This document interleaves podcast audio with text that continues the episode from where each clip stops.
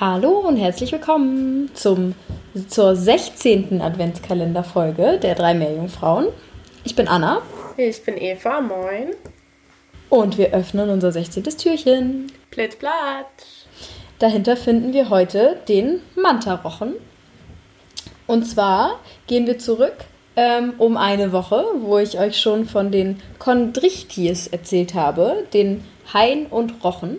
Ähm, mhm. Dort finden wir logischerweise auch den Mantarochen in dieser Klasse. Darin finden wir nämlich die Gattung der Teufelsrochen, so nennt man sie auf Deutsch. Auf wissenschaftlich heißen sie Mobula. Ähm. Beziehungsweise sie wurden eben mal Manta genannt. Ja, und dann wurden, beziehungsweise, ja, komme ich gleich nochmal drauf zurück. also, wir befinden uns jetzt in der Gattung der Mobula. Die haben, oder diese Gattung hat acht Arten weltweit, allerdings größtenteils in den Tropen und Subtropen. Der Name Teufelsrochen stammt noch aus dem 18. und 19. Jahrhundert, wo viele Schiffsunglücke bzw. Tode auf äh, den Teufelsrochen zugeschrieben wurden, was aber gar nicht stimmt, ähm, weil die nämlich überhaupt nicht gefährlich sind für Menschen. Genau. Wie ich eben schon gesagt habe, gibt es acht Arten und die zwei Arten davon, die wir als Manta-Rochen kennen, wurden eben mal der Gattung Manta zugeordnet. Die gibt es aber jetzt nicht mehr. Die wurde dann eben synonymisiert mit der Gattung Mobula, weil man herausgefunden hat, dass die wie also genau ähnlich sind zu diesen sechs anderen Arten, die wir auch noch in dieser Gattung finden. Und zwar diese zwei Arten, die wir als Mantarochen bezeichnen, sind tatsächlich relativ unterschiedlich. Es gibt nämlich den Riffmanta Mobula alfredie und den Riesenmanta Mobula byrostis. Und diese beiden Rochen sind die zwei größten Rochen der Welt, wobei der Riesenmanta etwas größer ist als der Riffmanta, wie man sich vorstellen kann.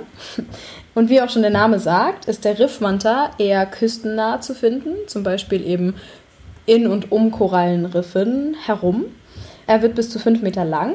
Die Spannweite der Flügel oder Flossen, wie auch immer man das nennt, bis zu 5,5 Meter lang. Und der Riesenmanta der lebt größtenteils ozeanisch, aber er ist auch küstennah zu sehen oder zu finden. Der Riesenmanta wird bis zu sieben oder sogar auch acht Meter lang und die Spannweite seiner Flügel oder Flossen ist sieben Meter und er kann tatsächlich bis zu zwei Tonnen schwer werden. Eieiei. Mhm. Wow. Aber wie auch eben der Walhai fressen Mantarochen größtenteils Plankton. Also es sind eben auch Filtrierer. Und ja, sie fressen Zooplankton zum Beispiel. Ob sie kleine Fische fressen, weiß ich nicht genau, aber vermutlich. Ja, ich glaube auch. Also einfach alles so, was, was kleine Größenordnung hat, ne? Dementsprechend, sie sind halt keine Prädatoren, dass man, also ja, deshalb ist das auch vollkommen völliger Quatsch, dass man sie Teufelsroche nennt zum Beispiel. Was eben auch besonders ist sozusagen in diesen Rochen, ist, dass sie nicht zu den Stachelrochen gehören. Das heißt, sie haben eben keinen Giftstachel. Die Stachelrochen sind eben diejenigen, die man als gefährlich für den Menschen betrachtet, weil sie ähm, an ihrem Schwanz hinten diese giftigen Stacheln haben, von denen ähm, ja, man auch ganz gut mal eben wirklich sterben kann. Ähm, ganz ja gut schon... mal eben sterben kann. ja, man hat das ja gehört. Wie hieß äh, der Typ? Ja, da war doch so ein, wie hieß er denn, der äh, vom Rochen getötet wurde. Das war mal, vielleicht bist du auch dafür zu jung, Eva. Naja, ich finde das heraus. ähm, genau, der Mantarochen hat tatsächlich nur zwei natürliche Feinde, und zwar den Menschen. Wobei man auch sagen kann, ob das natürlich ist oder nicht. Und den Tigerhai. Die Tigerhaie ähm, haben es tatsächlich auf Mantarochen abgesehen, was ich sehr spannend finde. Ich weiß ehrlich gesagt nicht genau, wie groß Tigerhaie werden, aber ein Riesenmanta von zwei Tonnen, der acht Meter lang wird, den zu jagen, ist, glaube ich, schon verrückt. Genau. Dadurch, dass wir eben auch ein Feind sind des Mantarochen oder der Mantarochen, sind sie tatsächlich mittlerweile auch gefährdet. Sie sind nicht direkt vom Aussterben bedroht, aber ja, sie werden oder sie wurden tatsächlich gejagt. Ich weiß ehrlich gesagt nicht. Also jetzt sind sie, halt, wie gesagt, gefährdet und auf der roten Liste. Aber ja, Ich weiß nicht genau, ob es noch, also es gibt bestimmt noch Orte, wo sie vielleicht noch gejagt werden. Genau. Zumindest illegal. Ja. Sieben Meter, ne? Ich habe gerade gedacht, mhm. wenn sieben Meter lang und sieben Meter Spannweite, dann hat das ja. Ding, das Ding, das Tier ja mehr Fläche als mein Zimmer. Oder? Ja.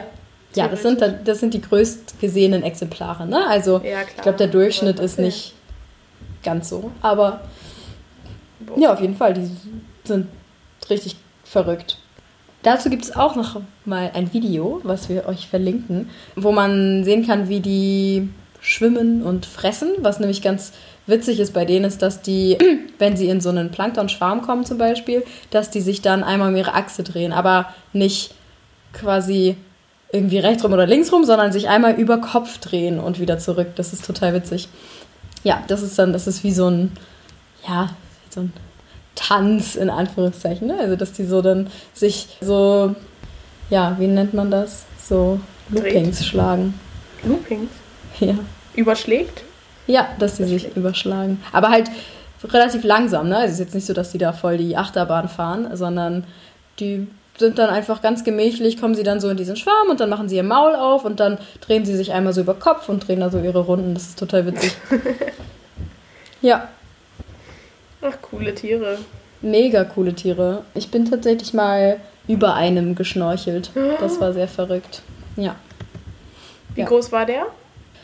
Der war schon ganz schön groß. Also der war für keinen Fall sieben Meter lang. Es war aber auch ein Riffmanta. Also ich glaube, mhm. keine Ahnung, drei, vier Meter lang war der bestimmt. Boah. Der war schon groß. Ja. Mhm. Ich habe gerade mal gegoogelt. Meinst du Steve Irwin? Der ja, genau. Den meinte ich. Von einem Stich ins Herz. Na gut. Ja. Ja, genau. Aber ähm, also tatsächlich, also so kleine Stachelrochen zum Beispiel gibt es auch überall an der Küste von Australien, wo, also ich uns wurde das oftmals gesagt, dass es da zum Beispiel in der bestimmten Bucht irgendwie ähm, einen heimischen, in Anführungszeichen, ne, Stachelrochen gibt. Und man sollte schon aufpassen, da irgendwie nicht barfuß an, ja. einfach ins Wasser zu gehen, ne? weil die da ganz schnell, also weil die auch tatsächlich sich teilweise ein bisschen eingraben ähm, in, in den Sand und da so ein bisschen residieren. Und wenn man dann auf die drauf tritt, dann hat man schnell mal so einen Stachel ja, im Fuß. Das finden die nicht so witzig, ne? Nee.